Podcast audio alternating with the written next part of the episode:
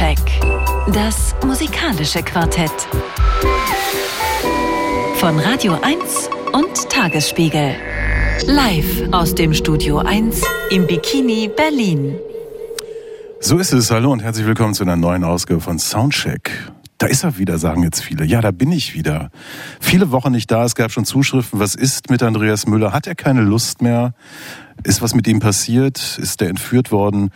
Nein, es ist so, ich hatte äh, Anfang Dezember einen schweren chirurgischen Eingriff, der mich wochenlang zurückgeworfen hat, ans Bett fesselte, ans Haus fesselte. Inzwischen geht es wieder ein wenig, wobei ich manchmal das Gefühl habe, vielleicht ist ein Teil von mir in der Narkose zurückgeblieben. Ich bin mir nicht ganz sicher. Meine erste Sendung seit ich weiß nicht wie vielen Wochen. Freue mich, dass ganz tolle Menschen, die mich auch stützen äh, können, heute Abend dabei sind bei dieser Live-Sendung. Und äh, ich begrüße zunächst mal von unserem Medienpartner, dem Tagesspiegel, Anna Ruland. Hallo, herzlich willkommen. Hallo, danke für die Einladung. Sehr gerne, wobei du uns ja geschickt wirst. Ich habe dich ja gar nicht eingeladen. Dann äh, sagt er von sich selber, ich bin der frechste Arbeitslose Deutschlands. Stimmt nicht ganz. Frech, ja, arbeitslos heute nicht. Christoph Reimann, hallo. Hallo. Dann äh, wirklich eine Stütze hat öfter mal ein Essen auf Rädern vorbeigebracht in den schweren Zeiten, die ich hatte. Martin Böttcher, hallo, herzlich willkommen. Vielen Dank für die Einladung, Andy. Ich habe gehört, du machst auch so andere Dinge. Ich habe gehört, du machst einen Podcast. Das ist ein neues Medium, was viele noch gar nicht so richtig kennen. Wie heißt der und was geht's da? Pop nach acht heißt er. Pop es nach acht. Der Pop-Podcast aus, Aus Berlin? Berlin, der abgefucktesten Stadt in Deutschland. Und ist erfolgreich? es ist mega erfolgreich. Sagenhaft. Schalte ich mal rein. Wann gibt's das immer? Samstag früh, ab acht natürlich. Ja.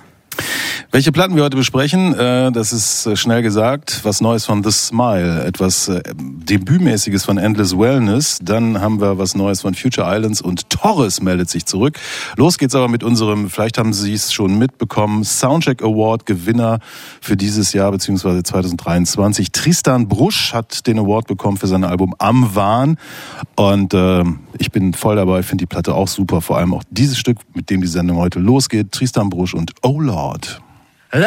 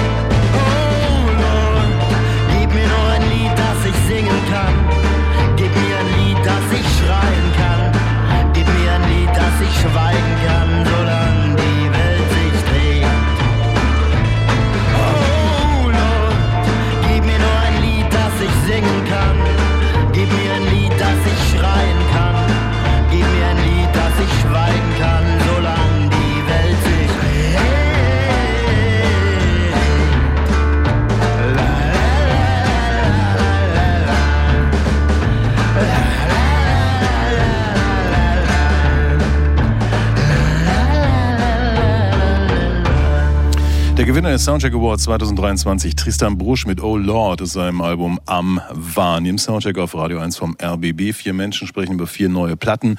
Es erscheint jetzt wirklich wahnsinnig viel. Ähm, die nächsten Wochen sind voll mit Veröffentlichungen und da sind auch manche Schwergewichte schon dabei. Nämlich The Smile, dieses Nebenprojekt von Tom York, Johnny Greenwood und Tom Skinner. Also die ersten beiden äh, dürften einigermaßen bekannt sein. Äh, sind sie doch äh, Mitglieder der nicht unbekannten Band Radio Radiohead. Tom Skinner ist vielleicht nicht ganz so bekannt, der kommt aus dieser Südlondoner Jazzszene, hat mit äh, Shabaka Hutchings und solchen Leuten gespielt, ist deutlich jünger als äh, die beiden Mitstreiter, die dann mitunter auch ähm, andere noch dazu holen, wenn es darum geht, Musik aufzunehmen. Also Radiohead passiert ja gerade nicht so wahnsinnig viel. Da gab es immer große äh, Lücken zwischen Veröffentlichungen, aber die sind ja nicht faul. Also Greenwood hat unendlich viele äh, Soundtracks gemacht, ist in allen möglichen Projekten dabei. Tom York fummelt auch hier und darum und äh, Tom Skinner sowieso, weil der ja keine Hitalben hatte und eigentlich ständig arbeiten muss. Es gibt jetzt dieses zweite Album Wall of Eyes, das sich von dem Debüt des vor, wann war es, zwei Jahren, glaube ich, rausgekommen ist, ein bisschen unterscheidet, weil ähm, hier haben wir zwar äh, kenntlich gemachte Songs, wenn man so will, aber alles in allem ähm, sind das doch meandernde Flächen zum Teil. Ähm, es ist, ist schon wieder so, dass, dass die offensichtlich nicht an einer Formel festhalten können, wollen oder wie auch immer, sondern es muss irgendwie weitergehen natürlich erinnert das an, an Radiohead an bestimmten Stellen und Radiohead-Fans lieben das sowieso, aber es scheint auch bei anderen Leuten irgendwas äh, ja, auszulösen, denn äh, die Tournee von denen, die ansteht und die ziemlich lang ist im Sommer, ist ähm, eigentlich schon so gut wie ausverkauft. Und das sind jetzt äh, nicht kleine Clubs, in denen The Smile auftreten, sondern schon die größeren Läden. Ja, ähm, was soll ich sagen? Viel muss man vielleicht vorab gar nicht erklären, außer dass äh, ein äh, Symphonieorchester mitspielt bei einigen Segmenten dieser Platte, das London Contemporary Orchestra. Und äh, wir gehen rein in das Titelstück des Albums. Und äh, es ist natürlich Wall of Eyes, The Smile.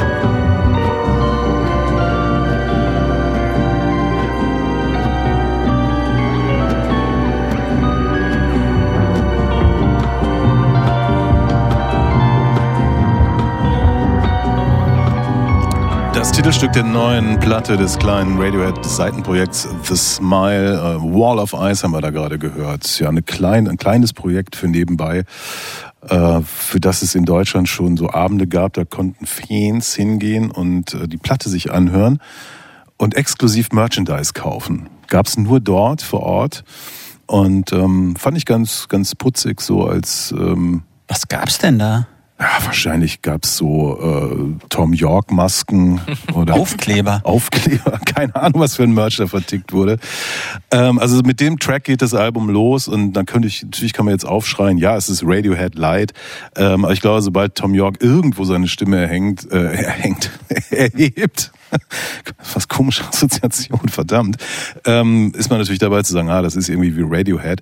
Äh, ich mag dieses Stück, ich mag, wie dieses Album losgeht. Leider finde ich dann, äh, oder vielleicht fehlt mir dann einfach auch so ein bisschen die, die Zuneigung, um den, den großen Rest dieser Platte eigentlich so zu gutieren, wie man es vielleicht muss. Man muss das eigentlich immer am Stück hören. Einzelne Stücke haben gar keinen Sinn. Ähm, ja, so. Aber das war ja eigentlich schon ein Radiohead-Song gerade. Das war doch Reckoner vom Album In Rainbows von 2007 nochmal neu aufgenommen. Jetzt, wo du es sagst. Naja, äh, aber mir hat das Album schon gut gefallen. Aber du sagtest halt Seitenprojekt eigentlich, ich meine, acht Jahre ist jetzt das letzte Album von Radiohead her. Äh, das ist quasi ein Album einer Güte, es könnte, es ist auf dem Radiohead-Niveau. Also vielleicht ist dieses Seitenprojekt gar nicht mehr so Seitenprojektmäßig für die Beteiligten. Also Andy, ich hätte mir für dein furioses Comeback hier im Soundcheck eine furiosere Platte gewünscht, so am Anfang. Ja. Hat mich so ein bisschen, finde es ein bisschen lusch, ehrlich gesagt, um, um hier with a bang in die Sendung einzusteigen. Ich wollte einfach am Anfang äh, die, die Bürde loswerden, ein Album vorzustellen und nicht erst am Ende der Sendung. Nee, aber mal Scherz beiseite. Ich finde, dass es ein ganz gutes Album ist. Ich mir ist das auch egal, ob das eine Wiederauflage eines Radiohead-Songs ist oder nicht. Ähm, meiner Ansicht nach ist der Rhythmus da auch völlig anders. Ich habe mich nur manchmal so ein bisschen an José González erinnert gefühlt. Nein, so schlimm Ja. ist nicht. Nein, Äh? ich wollte gerade sagen, José González macht super. echt gute Sachen zum Teil. Aber, aber der ist halt nicht so ein experimenteller irgendwie, sondern er bringt Sachen manchmal ein bisschen mehr auf den Punkt. Und ähm, das hat hier manchmal so ein komisches, weiß nicht, so dieses experimentelle Rangehen plus ja José González Light. Das, äh, also die, manche Tracks finde ich einfach, die sind echt, ich will jetzt nicht sagen unterirdisch, aber die erreichen mich so gar nicht. Ja, mich hat's auch nicht so abgeholt. Ich fand's auch tatsächlich bisschen zu kryptisch und so sehr psychedelisch und einfach total schwer zu greifen irgendwie. Und ähm, vor allem, wenn man eben, wie Andreas schon gesagt hat, nicht das ganze Album hört, sondern nur einen Song, funktioniert's irgendwie gar nicht. Also ähm, ja. Ich fand das toll, so wie die, also ich sage das jetzt auch, weil ihr es so schlimm findet, aber ich fand es, ich finde finde es es doch gar nicht schlimm, auch diese Christoph. Motive so innern, naja, bisschen wie José González hast du gesagt. Du findest José González schlimm, Richtig aber ich finde find José González schlimm. nicht schlimm. Raus. Beide. Der ist schon schlimm. Ähm, aber wie diese Motive so ineinander verschachtelt sind und dann kommt nochmal ein Schlagzeug dazu, das ganz anders ist. Ich finde, es funktioniert wahnsinnig gut auf dem Album. Es ist halt einfach nicht mehr neu. Es ist halt, man hat es schon so oft von denen gehört. Das ist so ein bisschen was langweilt vielleicht. Das Blöde ist, äh, ich gehe oft mit Erwartungen an Sachen ran. Das sollte ich vielleicht einfach nicht tun, aber es ist zu spät. Ich tue das schon zu lange. Und ich fand das erste The Smile-Album, fand ich so richtig äh, erfrischend, weil äh, da waren die Typen und sie machten irgendwie eben gar nicht, also es war, Radiohead war da ganz weit weg, wo ich so dachte, ah klar, jetzt können sie mal, jetzt sind sie befreit von den Zwängen dessen, was man da abliefern muss, vielleicht als Radiohead und so. Und deswegen fand ich es hier so ein bisschen seltsam, dass es plötzlich wieder, also die Stücke sind lang, ähm, mehr anderen eben teilweise rum und ähm, ja, glaube, die können nicht anders. Also Können- irgendwann, können anders, sie ne? verstecken es und irgendwann kommt es aber aus ihnen raus Mhm. und dann ist es wieder da. ja aufgenommen im legendären Abbey Road Studio, aber auch in Canterbury, also wirklich so, so wo dann ganz diese ganzen Assoziationen, früh 70er verspulten Canterbury-Szene hochkommen, ja wie auch immer. Äh, wir hören ein weiteres Stück und ähm, wahrscheinlich nur ein Ausschnitt, viel zu lang eigentlich. Äh, wer hat eigentlich Zeit, 6 Minuten 14 Stücke zu hören? Ich. Ja, du, okay. ähm, Under Our Pillows heißt es.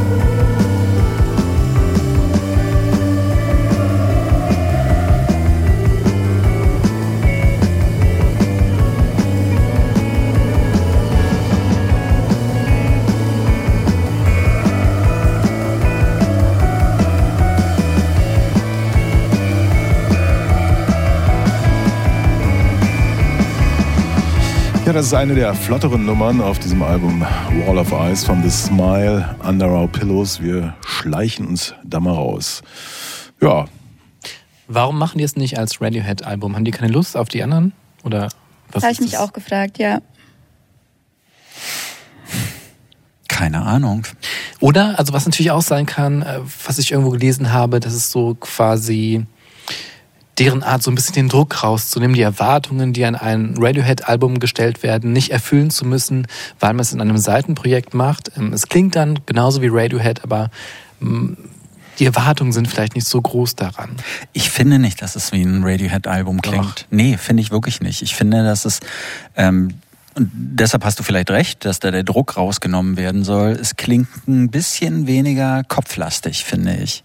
Es ist so, das, das erinnert mich nicht an Konzeptkunst. Klar, es ist ein bisschen langsamer, es ist nicht so, wie, wie unser 0815 Popmusikverstand vielleicht sagt, wie ein Song aufgebaut werden sollte oder sowas. Aber es ist, ich habe das Gefühl, es klingt irgendwie ein bisschen freier, ein bisschen lockerer, so grundsätzlich. Ich habe ja eben diese, diese komische Fanveranstaltung erwähnt und ich, ich frage, gerade wo ihr da das beide sagt, frage ich mich, was sind das eigentlich für Leute, die, die da hingehen? Also so, äh, stell dir mal vor, du hast halt irgendwie, jetzt diese Platte ist jetzt auf dem Markt, ja, du kannst sie eben, hast sie gekauft oder gestreamt oder so und dann fieberst du dem Konzert entgegen und stehst du dann da und sagst jetzt, oh ja geil, jetzt kommt irgendwie Under Our Pillows oder so. Also so, wo ich, ich finde halt, es, diese Stücke sind, sind, ähm, das ist natürlich irgendwie alles gut gemacht, aber da ist ja, wie soll ich sagen, da fehlt das Ikonische, da fehlt so dieses, dieses, wo man sagt so, yeah, jetzt kommt, sondern es ist ja eigentlich ein, ein Meandern, ähm, eine, es sind so Flächen, die sich so daher bewegen und, und natürlich ist das eine gute Alternative zu dem, was sonst als Rockmusik läuft oder so, aber ich finde das, ich, ich finde das spannend. Also ich meine, ich glaube, Jens Balzer hat es mal beschrieben, äh, irgendwie bei einem Festival in Berlin, was es Lolla oder so im Treptower Park. Radiohead spielen und es stehen irgendwie 4000 schlecht gelaunte, ältere, grauhaarige Männer vor der Bühne und gucken sich das an. So, und es passiert eigentlich nichts, außer dass diese da spielt. Und das finde ich halt so merkwürdig. Also das, das ist so, was mir ein bisschen fehlt, dieses, ähm, dass mich da irgendwas an, auch, es mich etwas ankotzt oder anschreit oder greift oder sonst was. Es ist alles so nett. Aber wir erinnern uns doch daran, ähm, dass hier Creep, ne, dieser Radiohead-Song, dass die das gehasst haben, Ja, dass der klar. so von den Fans oder, oder auch von den Nicht-Fans, dass der so gewollt wurde oder dass die den so erwartet haben, dass die da mitgesungen haben, dass die da mitgegrölt haben. Mhm. Das muss irgendwie Tom York und Co. muss das ein Gräuel sein. Diese Art von, von Worshipping oder diese Art von Fantum. Sowas mögen die nicht. Ne? Deshalb lieber sowas. Ich weiß nicht, da dauert's ja, es gibt ja manchmal diese Wettbewerbe, ne, wo Leute so innerhalb von zwei, drei Sekunden oder einem Bruchteil von einer Sekunde Songs so erkennen. Und ich habe so manchmal das Gefühl, bei diesen Songs hier auch, da dauert's eine Minute, bevor du erkennst, was das für ein Song ist. Ja gut, wir werden uns das Album noch ein bisschen anhören und dann ähm, sind wir am, äh, welcher Juni ist es? Ich schaue mal gerade hier, am 11. Juni Berlin in der Verti Music Hall. Und ich freue mich schon, wenn die Leute äh, die Verti Music Hall dann suchen, die es dann nämlich gar nicht mehr gibt. Jedenfalls nicht unter diesem Namen. Hm. Sondern Uber Eats. Uber Eats. Würfel, die Würfeltaxi Arena. ähm, okay, wir hören noch rein in ein Stück und das heißt Friend of a Friend. The Smile. I can go anywhere that I want. I just gotta turn myself inside out and back to front.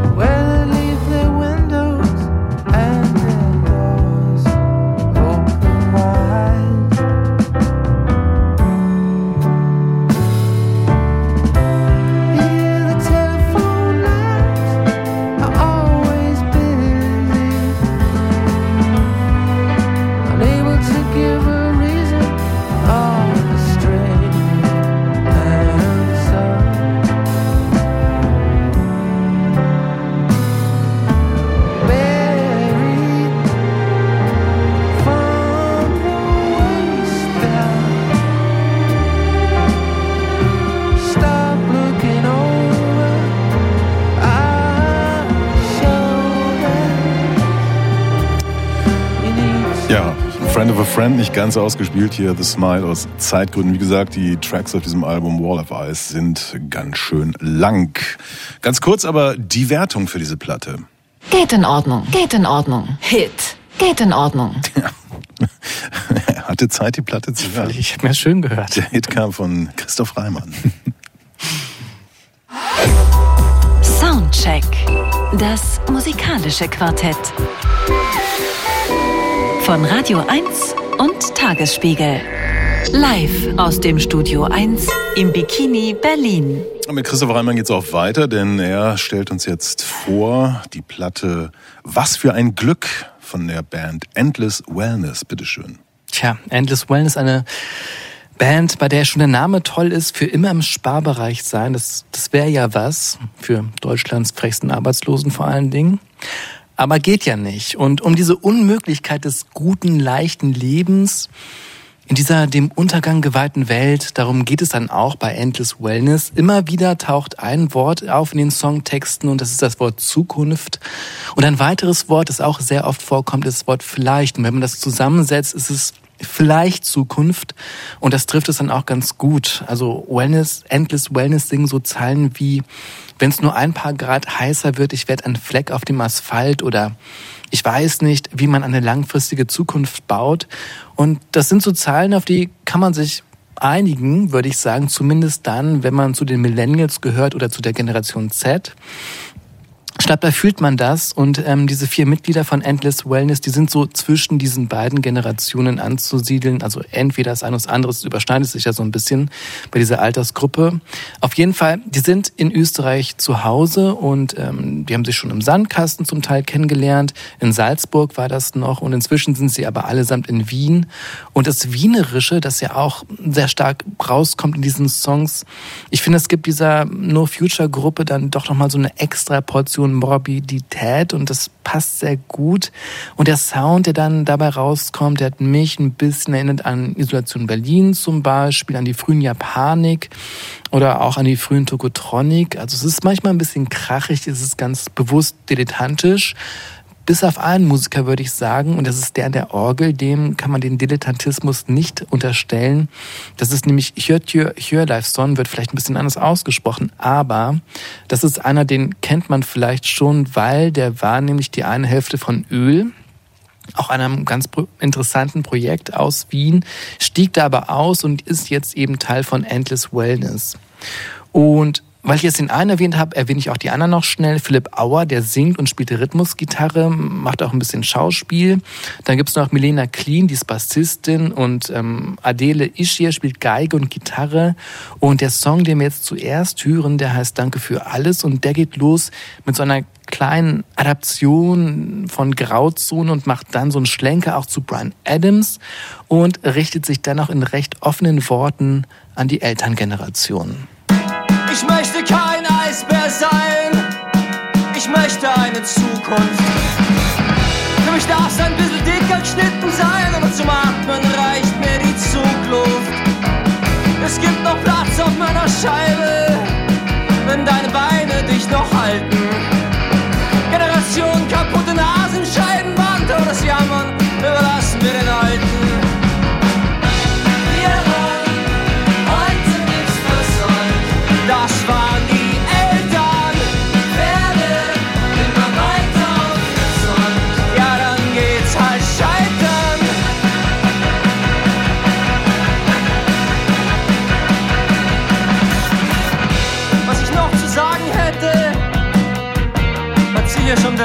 Gesagt. Unser Codewort ist das Knirschen unserer Zähne und der Mund ist zum Schlucken da.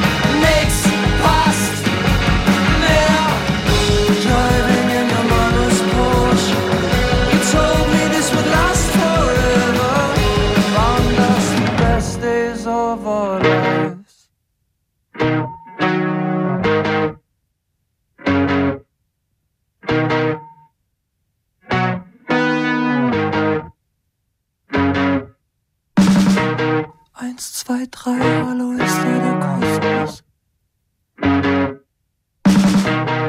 Nix stillt mein Verlangen. Mach's kurz im Falle des Falles.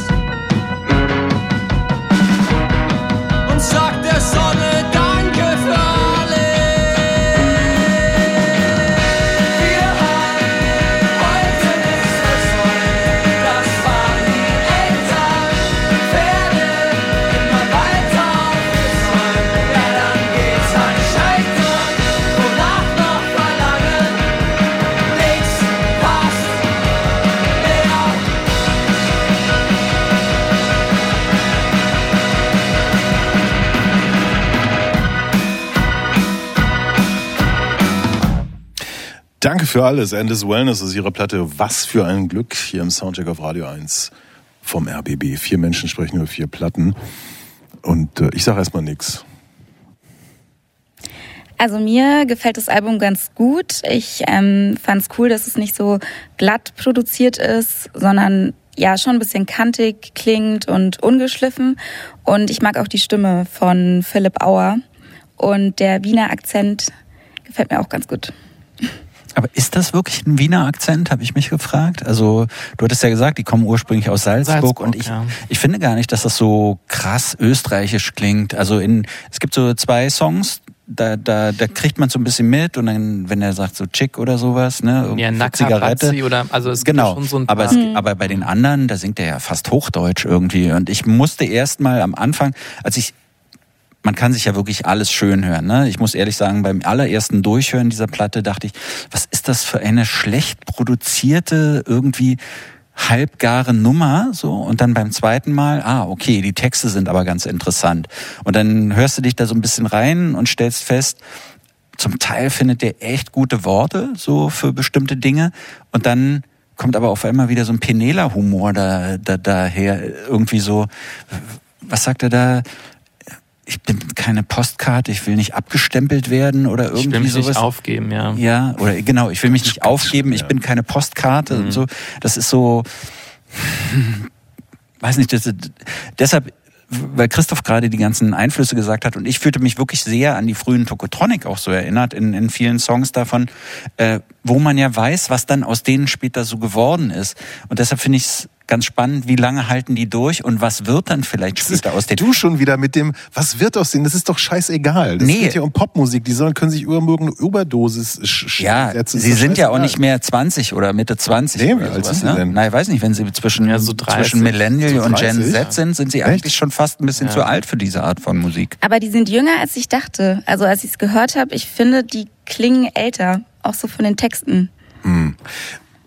Was, äh, alle wissen, ich bin ein großer Fan der, der österreichischen Musikszene, also aus den letzten Jahren. Da gibt es so viele fantastische Acts und fast alle waren auch hier in dieser Sendung. Was mich äh, an dieser Band stört, ist so eine immanente Nettigkeit. So eine immanente, ja, wir stoßen da mal vor, aber wir wollen uns dann auch letztlich nicht dafür verhauen lassen. Wir provozieren hier mal so ein, aber dann auch nicht so richtig und so ein bisschen nur.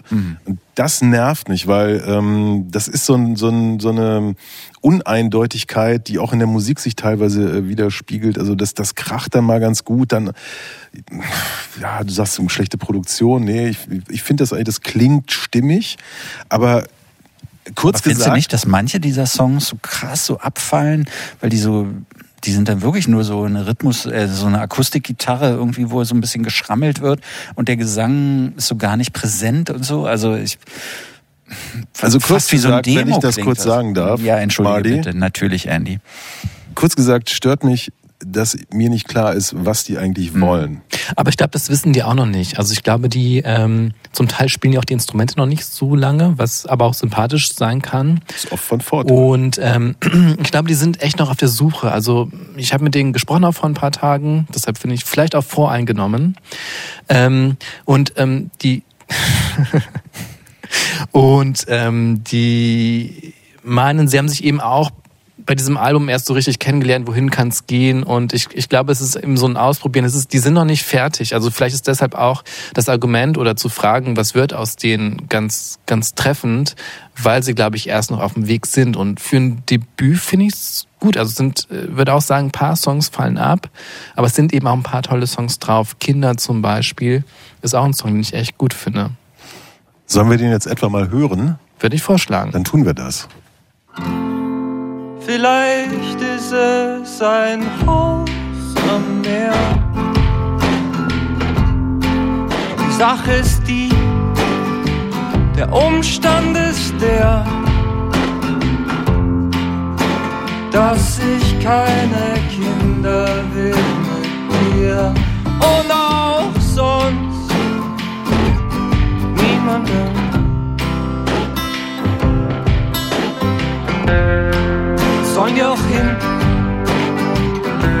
Wenn die Küste brennt. Und Rauch liegt über jedem Kontinent. Und sich jeder Einzelne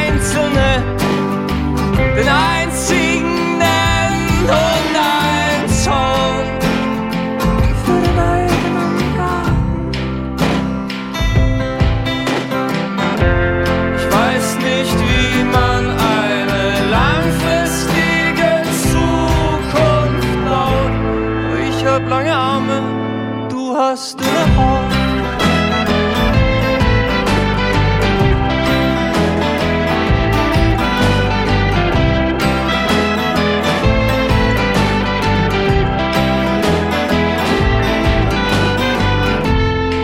Kein Mensch wächst über uns hinaus. Haben wir nicht selbst noch Dämonen im Haus? Treiben sie nicht selbst noch so schwerfällig aus? Seit Generationen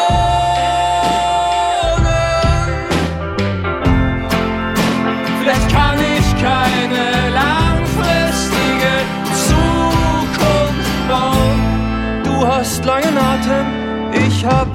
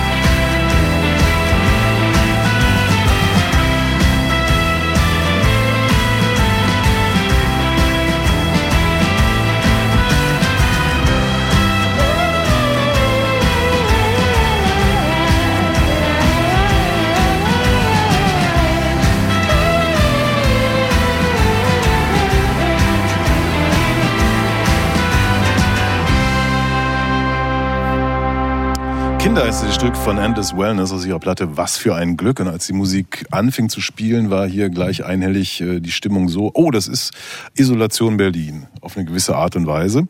Und ähm, ohne aber die Abgefucktheit des Bamborschke. Ja, also das, das, das finde ich halt so, das ist, was ich eben meinte. Ne? Also hier hatte ich so das Gefühl, dass der Produzent oder die Produzentin, ich weiß gar nicht, wer es gemacht hat, sagt, mach doch mal den Bamborschke. Also geh mal so rein. Und das ist, glaube ich, ein Unterschied, ob du das bist oder ob du äh, so tust, als würdest du reingehen.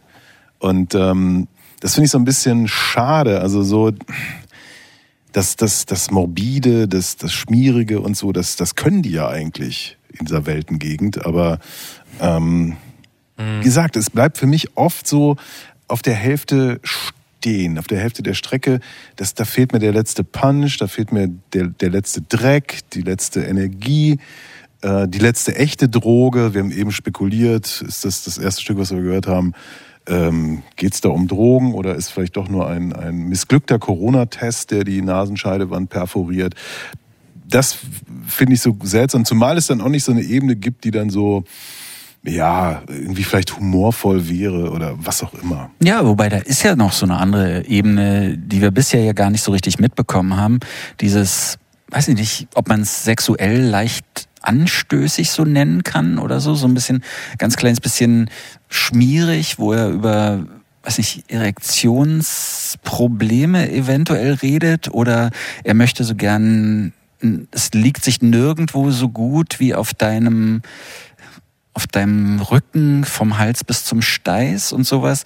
Da, da sind so ein paar und der nackte nackerte Bazzi oder was, was das ist und so. Nee, da Das gibt, das so ist dieser Track über diese Traumatisierung. Das, also da haben sind wir im, im Bereich der Psychoanalyse.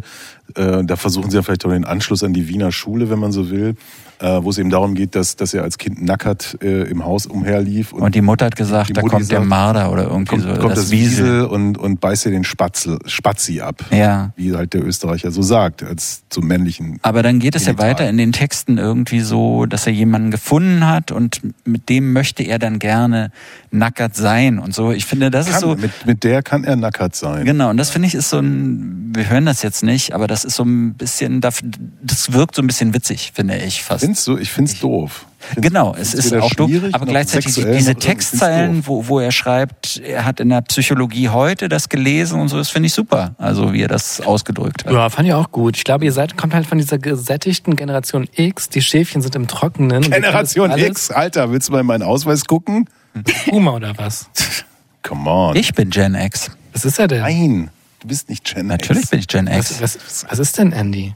Weiß ich nicht. Gen X geht von 1965 bis 1900, ich glaube 89 oder irgendwie sowas. Aber Wie viele Jahre bis Andy 80 ist?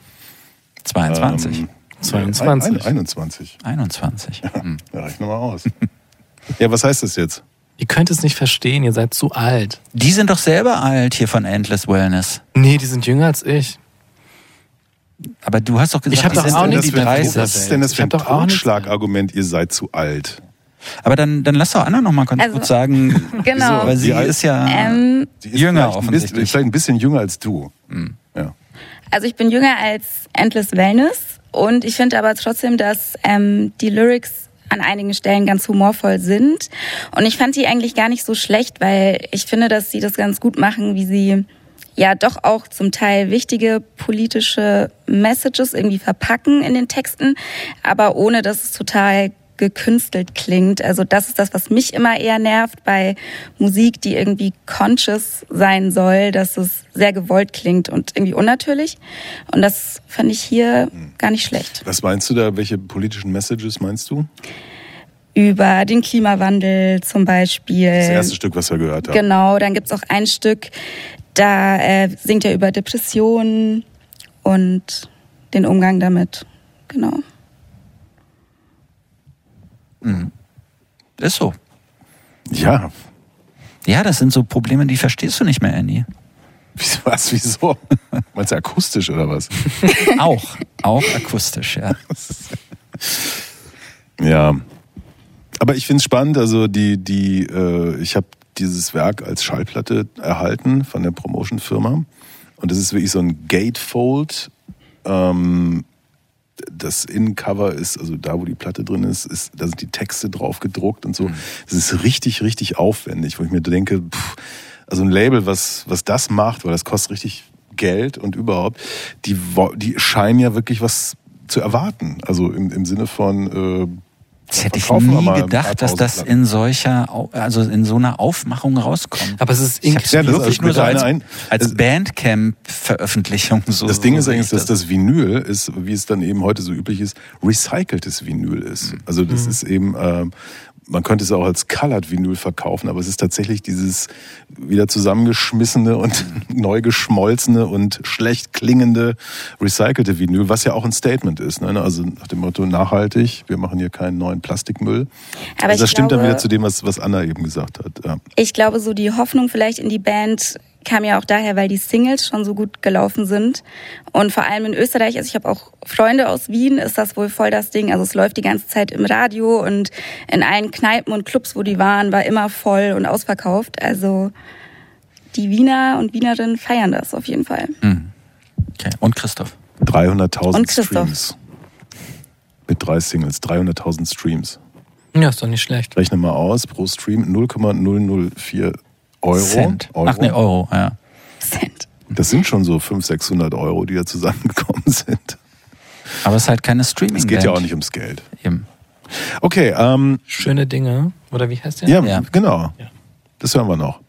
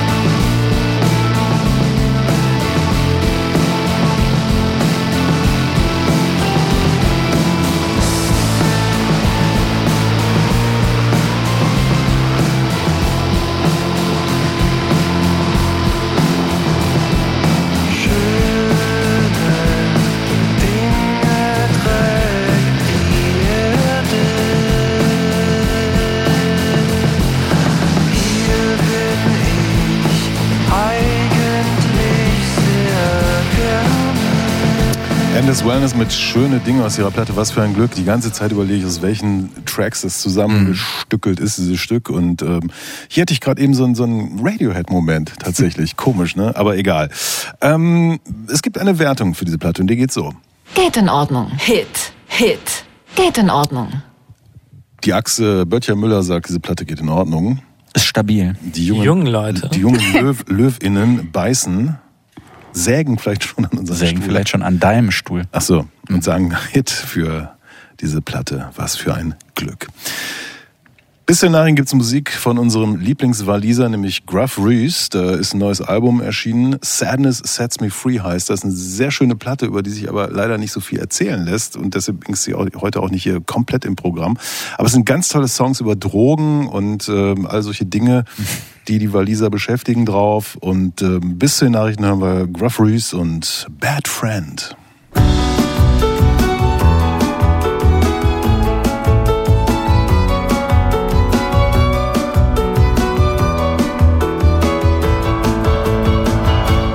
I can't promise you every hour of every day,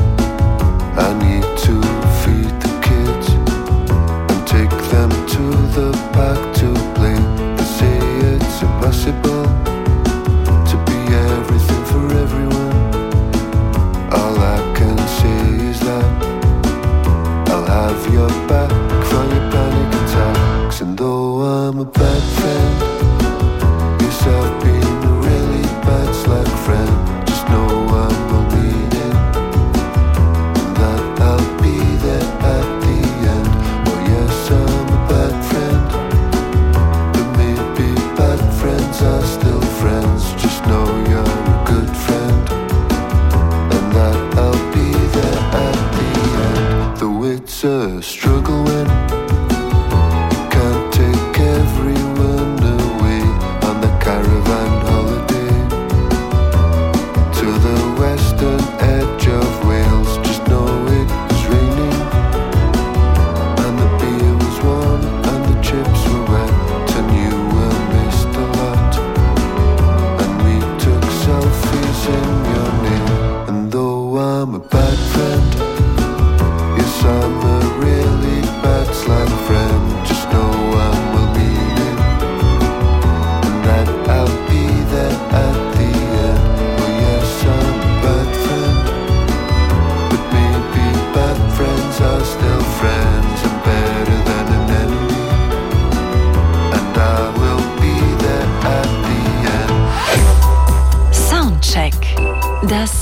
musikalische Quartett. Von Radio 1 und Tagesspiegel. Live aus dem Studio 1 im Bikini Berlin. So ist es schön, dass Sie noch dabei sind oder jetzt vielleicht gerade eingeschaltet haben oder diese ganze Veranstaltung als Podcast hören. Das gibt's nämlich auch, äh, den Soundcheck als Podcast. Vier Menschen sprechen über vier Platten. Das sind heute Anna Ruland, Christoph Reimann, Martin Böttcher, Andreas Müller. Lars Liebe ist unser Techniker und äh, wir haben viele junge Menschen heute im Studio. Maike ist Praktikantin, also ein, ein, ein junger Mensch, eine junge Frau, die tatsächlich ans Radio zu glauben scheint, finde ich faszinierend. Es wird also immer weitergehen mit dem Radio. Und es geht immer weiter mit Christine Nichols, dieser fantastischen Musikerin aus Berlin. Da kommt demnächst ein neues Album. Ein paar Singles sind schon äh, rausgekommen und diese hier ist relativ neu. Ähm, und äh, auch diese gefällt mir. Sie heißt Morgen willst du mich, Christine Nichols.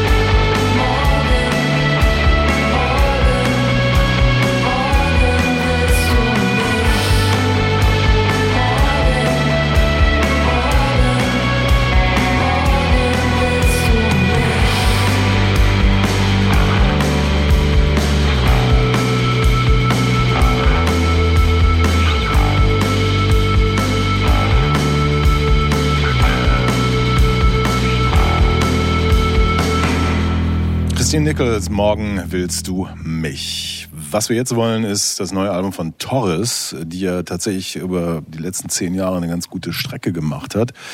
Eigentlich jede ihrer Platte ist bemerkenswert und jetzt gibt es What an Enormous Room und äh, Anna wird uns ein bisschen was drüber erzählen. Ja, Mackenzie Scotts alias Torres Debüt 2013 klang sehr verletzlich und melancholisch. Die nachfolgenden Werke waren dann ziemlich divers. Torres hat sich immer wieder neu erfunden. Es gab folgige Indie-Songs, einen Ausflug in den poppigen Trance und ganz viel Grunge-Rock. Die allgegenwärtige E-Gitarre, die ist auch heute immer noch mit am Start, musste dann immer öfter Drum Machines und Synthesizern Platz machen. Und obwohl Torres von KritikerInnen schon immer in den höchsten Tönen gelobt wurde, blieb der kommerzielle Erfolg leider aus. Deshalb kündigte das Label 4AD 2018 dann auch frühzeitig den Vertrag, worauf dann eine kleine Sinnkrise folgte und die Frage, ob Musik denn überhaupt das Richtige ist. Torres hat dann aber weitergemacht und mit Silver Tongue und Thirstier erschienen 2020 und 2021 dann auch die erfolgreichsten Alben. Und daran will die neue Platte jetzt anknüpfen und man kann sagen, What an Enormous Room klingt irgendwie ein bisschen so, als hätte Torres jetzt ihren eigenen Stil gefunden, angekommen in der musikalischen Comfortzone sozusagen. Die sechste LP ist nämlich eine sehr dynamische Mischung aus introspektiven Balladen, groovy Indie-Pop und exzentrischem Rock. Also nicht wirklich was Neues, sondern eher eine bunte Tüte, die klingt wie ein Best-of der letzten Platten. Eine Sache ist aber schon ein bisschen anders. Es klingt optimistischer als frühere Werke. Vor zehn Jahren wäre dieses Album nicht düster genug für den Geschmack der Künstlerin gewesen, sagt Torres. Aber jetzt soll es genau das hoffnungsvoll klingen und eine Art Überlebenshilfe in düsteren Zeiten sein. Und mit einem Song, der einen solch düsteren Moment beschreibt, starten wir jetzt auch rein. Hier ist I Got the Fear von Torres.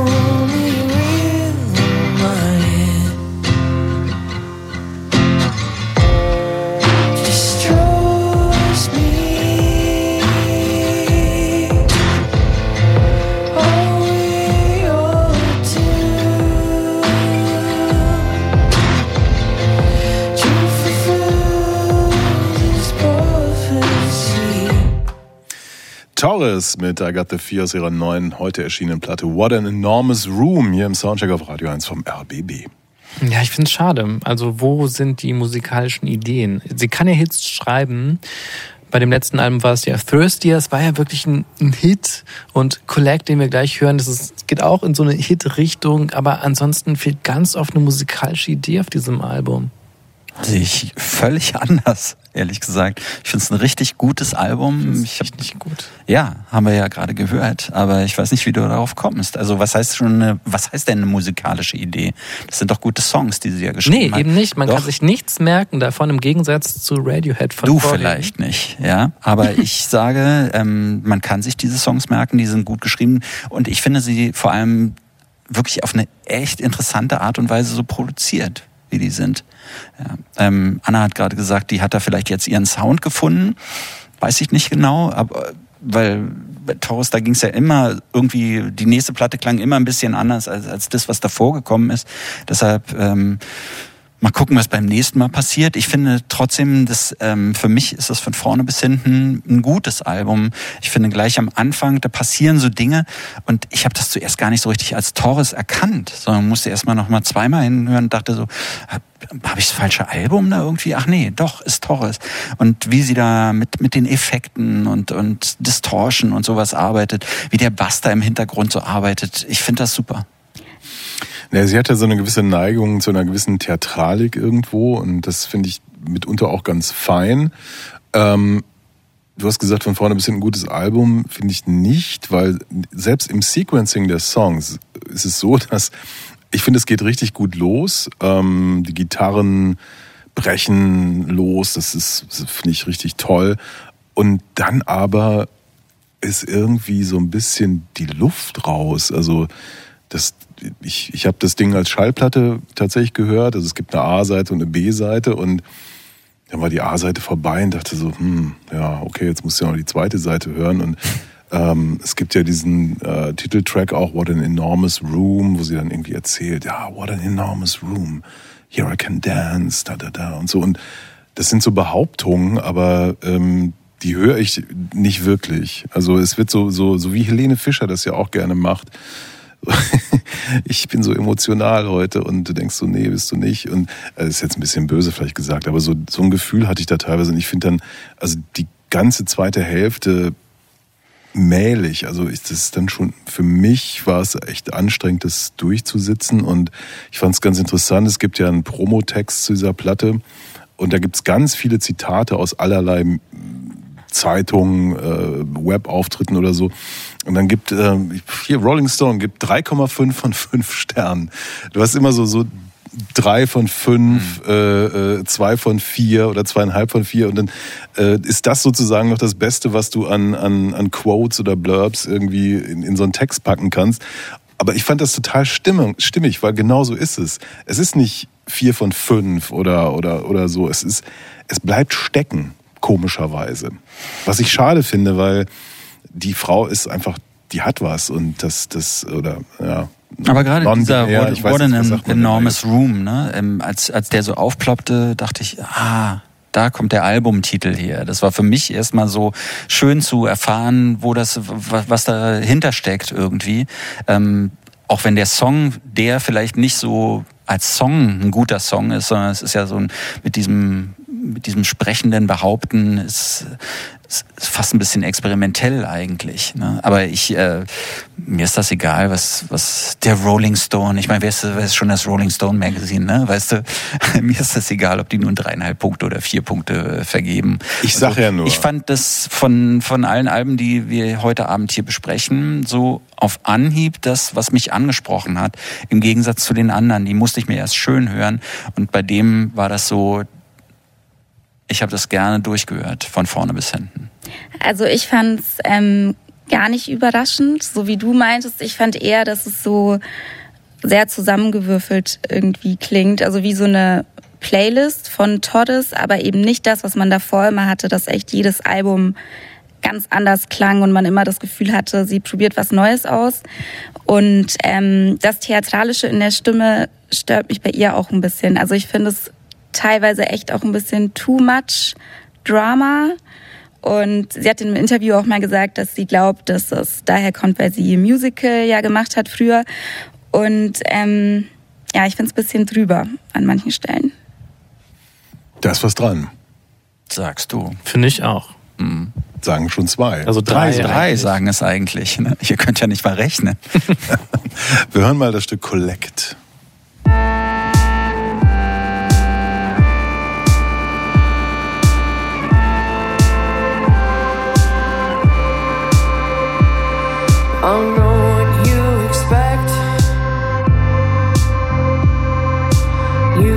Expect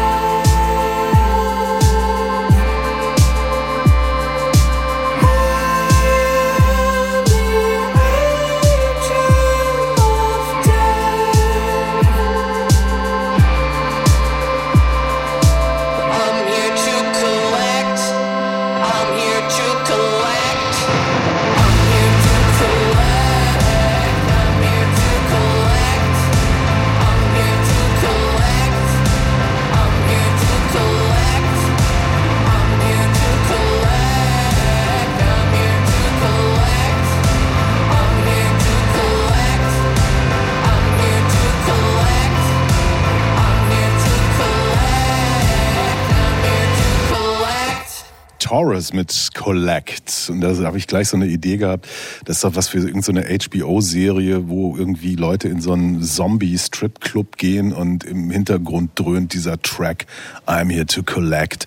Und das ist halt eine Performance, die mich auch wirklich dann überzeugt, weil äh, an der Stelle wird irgendwie nichts behauptet, sondern da ich so, ja, okay, ich, ich glaube dir, dass du jetzt hier kommst und dein Ding einsammeln willst, was auch immer es sein mag. Ein ganz großer Song, dem eben, wie ich eben schon sagte, auch leider viele pff, eher vielleicht nicht so tolle Songs gegenüberstehen. Ich finde auch, dass das hier wirklich ein toller Song ist und das mit der Behauptung, naja, sie sagt ja, willst du wissen, was als nächstes kommt? Ähm, kolossaler Erfolg. Und das ist ja offenbar das, was sie möchte, was sie hier mit diesem Song im Grunde auch einlösen kann. Und der ist auch für einen großen Raum irgendwie geschrieben und könnte da funktionieren.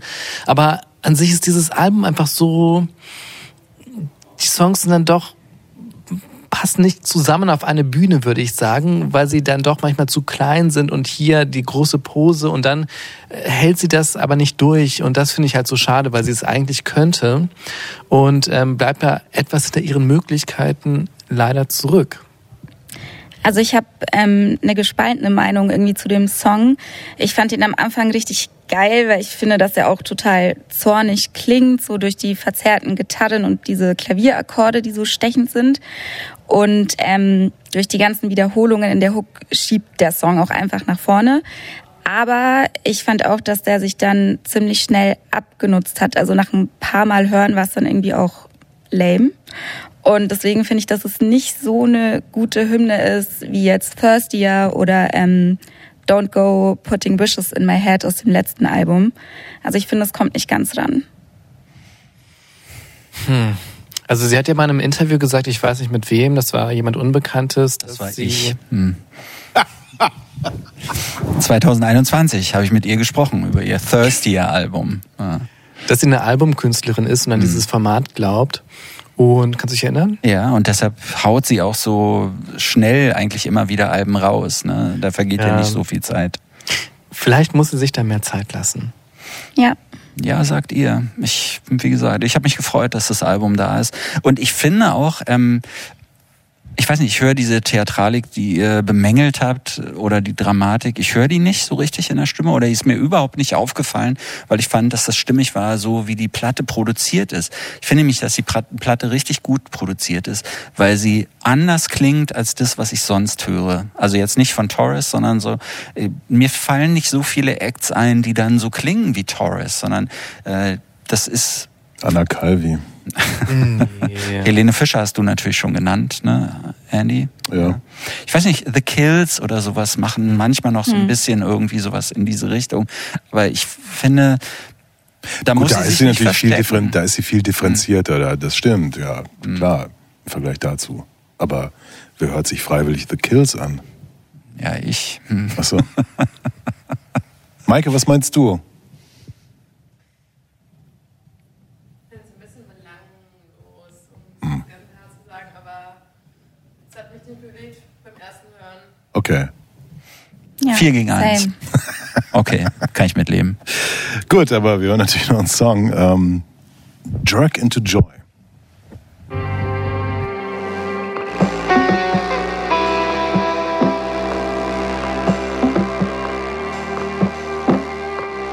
What an enormous room. What an enormous room. Look at all the dancing I can do. Look at all the dancing I can do. What an enormous room. What an enormous room. Look at all the dancing I can do. Look at all the dancing I can do. Jerk into joy when the light goes out. Jerk into joy when plans go south.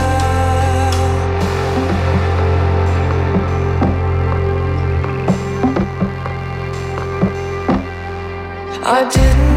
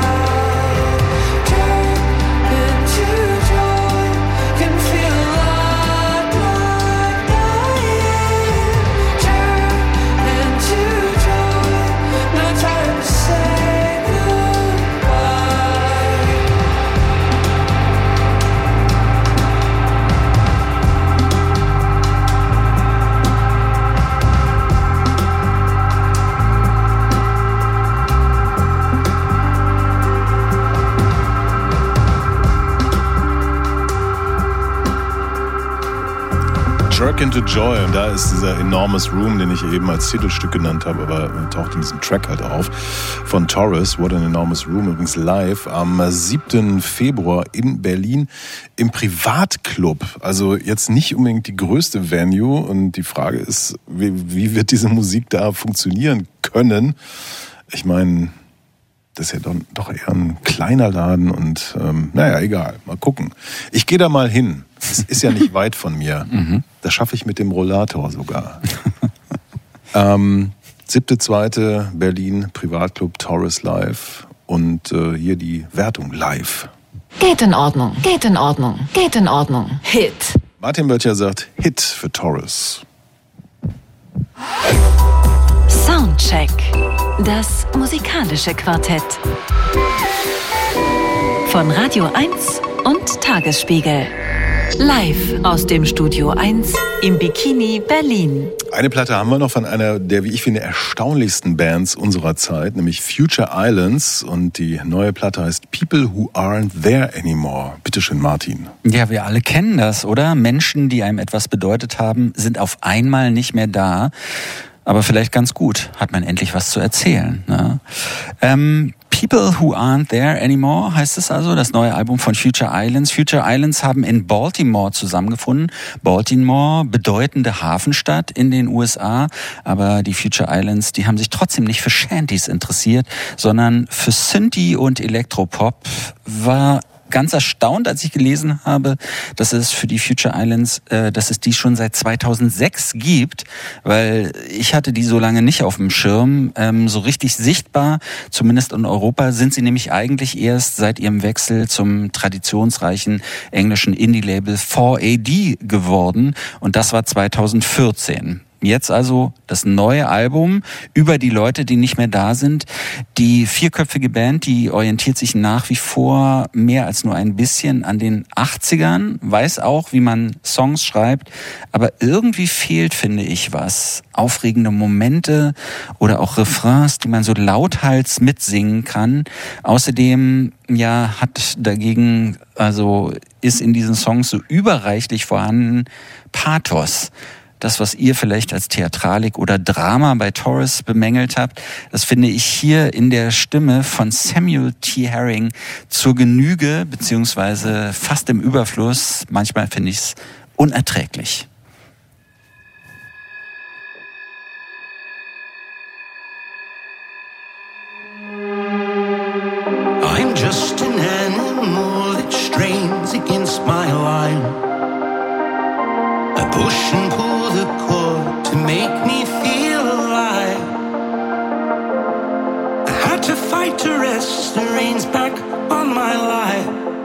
The stars again. Here come those scars again.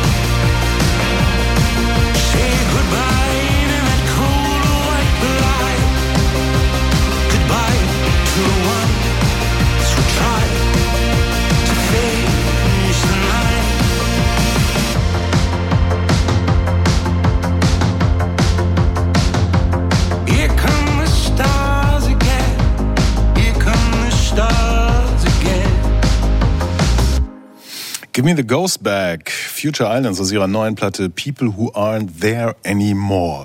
Ich habe eben gesagt, eine der erstaunlichsten Bands unserer Zeit überhaupt. Also äh, du hast ja eben äh, die falsche Fährte gelegt. Baltimore, ja, Hafenstadt, Shanties, nein.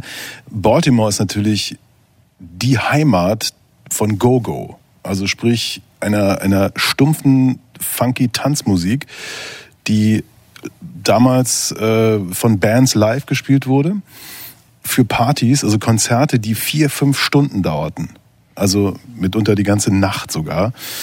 Ähm, deswegen ist zum Beispiel äh, P-Funk in, in Baltimore auch riesig gewesen, weil eine Band wie Parliament einfach auch fünf Stunden spielen konnte.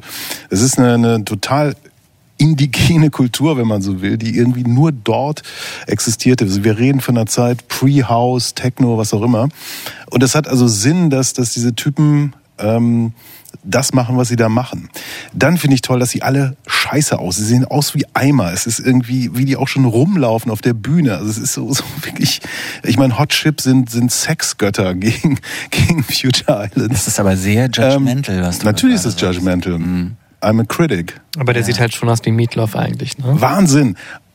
Ich, Die Musik ich, ich liebe das total. Und dann denkst du ja, Moment mal, das ist doch eigentlich eine, das muss doch eine englische Band sein, diese ganzen Sounds und so. Und warum zum Teufel nimmt ein Label wie 4AD diese Rumpelköpfe unter Vertrag? Das ist, das passt doch alles nicht. Und natürlich passt es total, weil die, die kommen aus einer, einer, einer wirklich äh, originären Dance-Kultur äh, als Band dann aber und nicht als DJs oder so und äh, haben dann halt diesen diesen irrsinnigen Sänger, der irgendwie Sachen erzählt, bei denkst du denkst so what in Aber the ich glaube nicht, dass, der sich auf, dass die sich auf die Gogo-Kultur beziehen. Jeder, der aus Nein. Baltimore kommt, der ist, die sind als Kinder, sind die von ihren Eltern mit zu diesen Dances geschleppt worden, weil das war das Einzige, was man in dieser Drecksstadt, einer der schlimmsten Städte in den USA überhaupt Aber die haben sich doch da an Spaß der Uni konnte. getroffen. Die kommen doch wahrscheinlich alle gar nicht originär aus Ist doch Baltimore. egal. Die machen, versuchen, 80er Jahre Synthie-Pop aus England zu kopieren. Und es gibt ja so Leute, die haben so einen ganz komischen Reflex.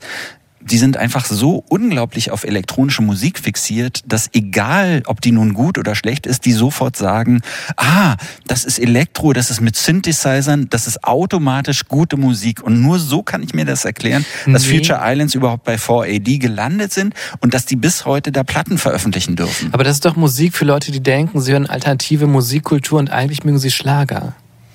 Ja, voll. Was ist falsch an Schlager? Ja, verstehe ich jetzt auch nicht. Das Argument verstehe ich jetzt. Verstehe ich überhaupt Schlager? Was, hä? Schlager ist die erfolgreichste Musik in Deutschland. Ja, ich sehe euch beiden ja auch in dem ZDF-Fernsehgarten, aber mich sehe ich da halt nicht. Ja, Und Future Islands haben ja wirklich nur einen Song und den machen sie immer Sie haben. Moment, Sie haben zwei immer- Songs. Sie haben zwei Sie haben Songs. Balladen Den und sie haben schnellere schnellen. Nummern. Ja, Genau. aber das Ding ist halt, dass jede Person in der Band ja nur eine Fähigkeit hat und der Schlagzeuger kann eben auch nur einen Rhythmus. Den kann er zwar langsamer und schneller, aber eben auch nicht mehr. Und die anderen, es bewegt sich ja auf der Bühne auch nur Samuel und die anderen halt gar nicht. Und er halt wie so der Religionslehrer, der irgendwie beim, beim mu- musikalischen Abend, beim musischen Abend mal auch überrascht und zeigt, was in ihm steckt. Das ist ja auch alles so ein bisschen ungelenk.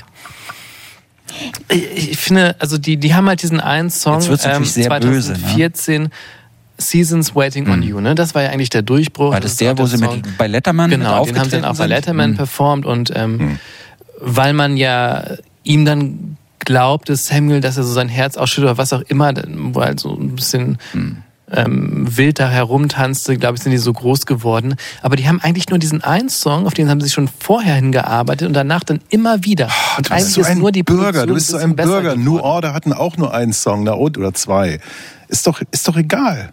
Nee, aber ich sehe das genauso. Also ich finde auch, Genauso. vor allem im Vergleich zu Schlager, so Helene Fischer atemlos ballert ja wenigstens. Also macht Stimmung, ist irgendwie geil. Der Track hat auch gerade geballert. Und nee, also ich fand wirklich das komplette Album ähm, recht langweilig Mhm. und fand auch, dass jeder Song irgendwie gleich klingt und Zwei. Dass auch alle Songs, Alben gleich klingen. gleich klingen und es ist irgendwie gar nichts Neues und auch die Texte finde ich total beliebig Ich finde und das schön. austauschbar. Ich finde ich find das schön. Man muss sich da nicht auf so viele Sachen einstellen. Weißt du, das eine klingt so, das andere klingt so, ist doch, ist doch super. Und wenn Helene Fischer demnächst in eben nicht Gossip in die nächste Show einlädt, sondern Future Islands, ist doch alles gut.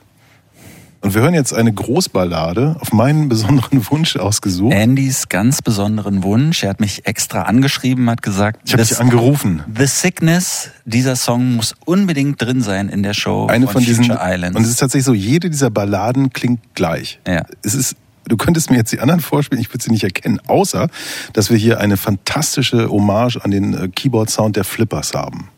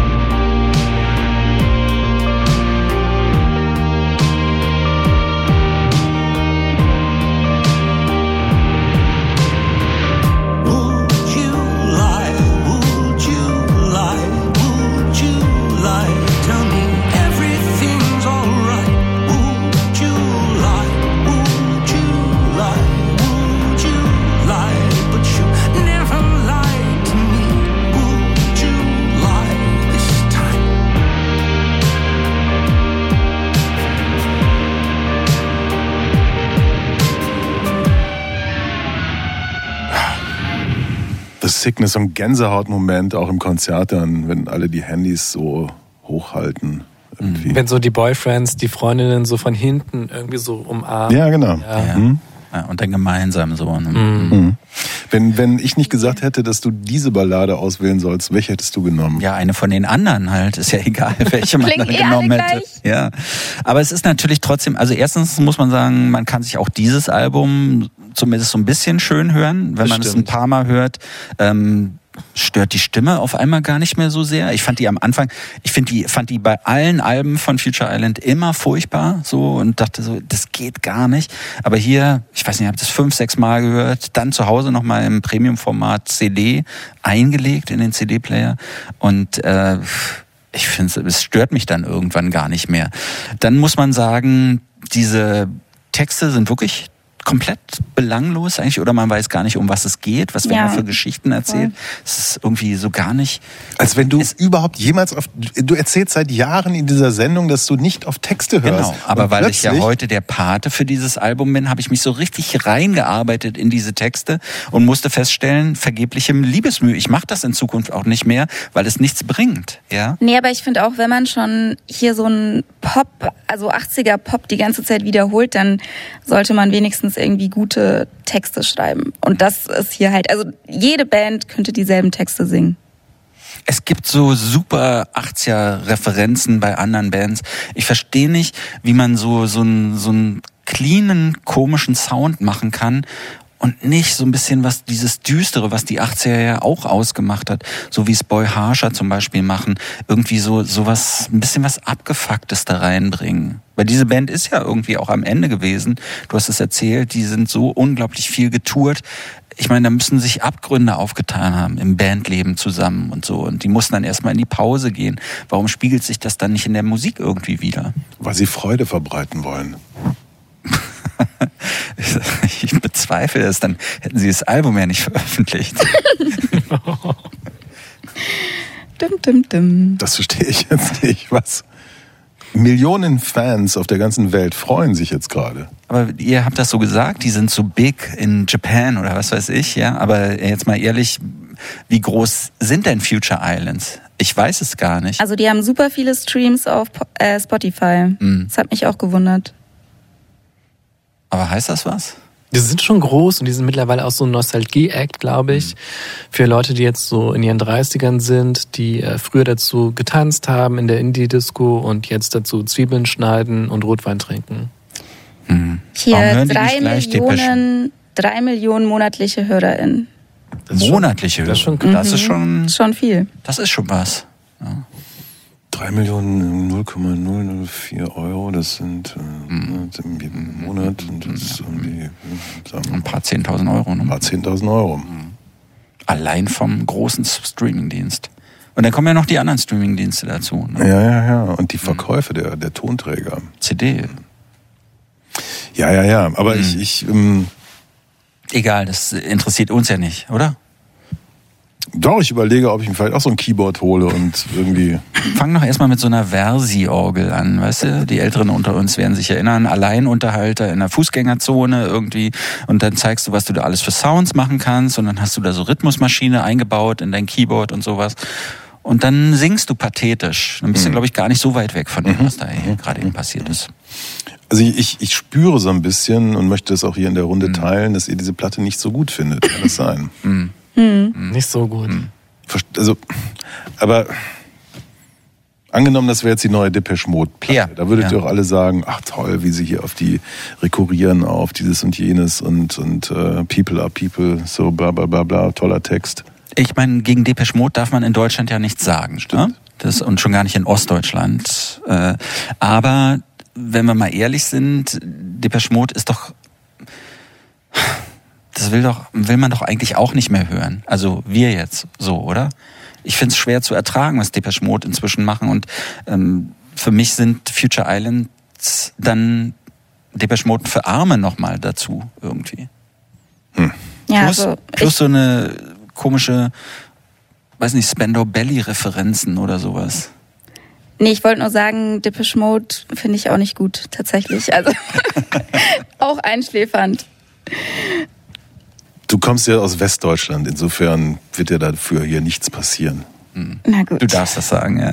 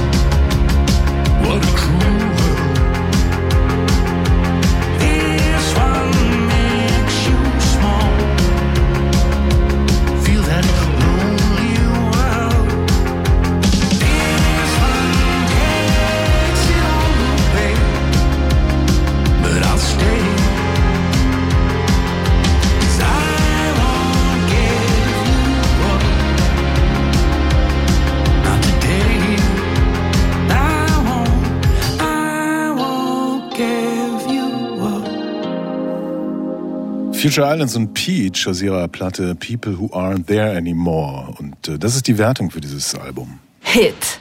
Geht in Ordnung. Geht in Ordnung. Nee. Nein, nein. Stimmt doch so, also da, Lars, so- da ist so einiges das. falsch gelaufen gerade. Niete. Ja. Niete. Niete. Hit. Genau. Also, Lars, unser Techniker heute, heißt gar nicht Lars Liebe, sondern er heißt Lars Dietrich. So wie Bürger Lars Dietrich? Ja, ne, seine Eltern haben ihn nach diesem Rapper genannt. Ah, das heißt, der ist wahrscheinlich in den 90ern geboren. Ich schätze oder so, ne? 1996. Schätze ich auch, ja. Ja, also einmal Hit, der kam von mir, ihr anderen seid alle gefeuert. Ihr braucht hier gar nicht mehr. Aber ich bin ja nächste Woche schon wieder hier. Ja, aber da ist Elissa Hirsemann hier am Steuer, wie wir sagen. Ja, also ihr fandet die Platte nicht so gut. Äh, Trotzdem war ich froh, äh, mein Comeback nach gefühlt Monaten der Abwesenheit mit euch hier zu verbringen, mit Christoph Reimann. Danke fürs Kommen. Sehr gern. Jetzt geht's dann wieder auf die faule Haut oder was, was planst du so für dein Leben? Ich muss gucken, wie ich nach Hause komme, weil die Bahn nicht fährt. Wahrscheinlich Mhm. laufe ich. Okay. Aber ich habe ja die Zeit. Aber es, wenn du so läufst, es gibt bestimmt die ein oder andere Flasche aufzusammeln auch. Das hoffe ich. Kann man sich richtig die Taschen voll Ihr machen. seid echt gemein. Nein! Sagt Anna Ruland. Anna, es ist, äh, Anna war schon mal im Soundcheck, aber nicht in, in meiner Ausgabe, sondern Weil du ja mal Malat warst. ich auch, ne? Malaria hatte. Ja. Äh, wie fandst du es? War cool. Hat Spaß gemacht. Das klang jetzt irgendwie nicht ehrlich. Ein bisschen auswendig Bisschen gezwungen, gelernt. ne? Ja. Nee, doch. War gut. Martin Böttcher, morgen früh ab 6 Uhr morgens ist Ja, ich wieder bin live zu erleben mit, Pop meinem nach 8. Pop nach 8, meinem Podcast, ne? Wahnsinn. Schalte ich mal ein. Ja, das würde mich sehr freuen. Ja. Maike, unsere Praktikantin, hast du was gelernt? Was soll ich sagen, ne? Ich, ich kann dir deine Karriere bei Radio 1 nicht versauen. Du kannst sagen, was du willst. Sagst du deinen Namen noch? Warum? Sag du ihn doch. Andreas Müller. Dankeschön. Bis zu den Nachrichten, was Neues von Krungbin, eine Single, bald gibt's ein neues Album. Das Stück heißt Love International. Tschüss.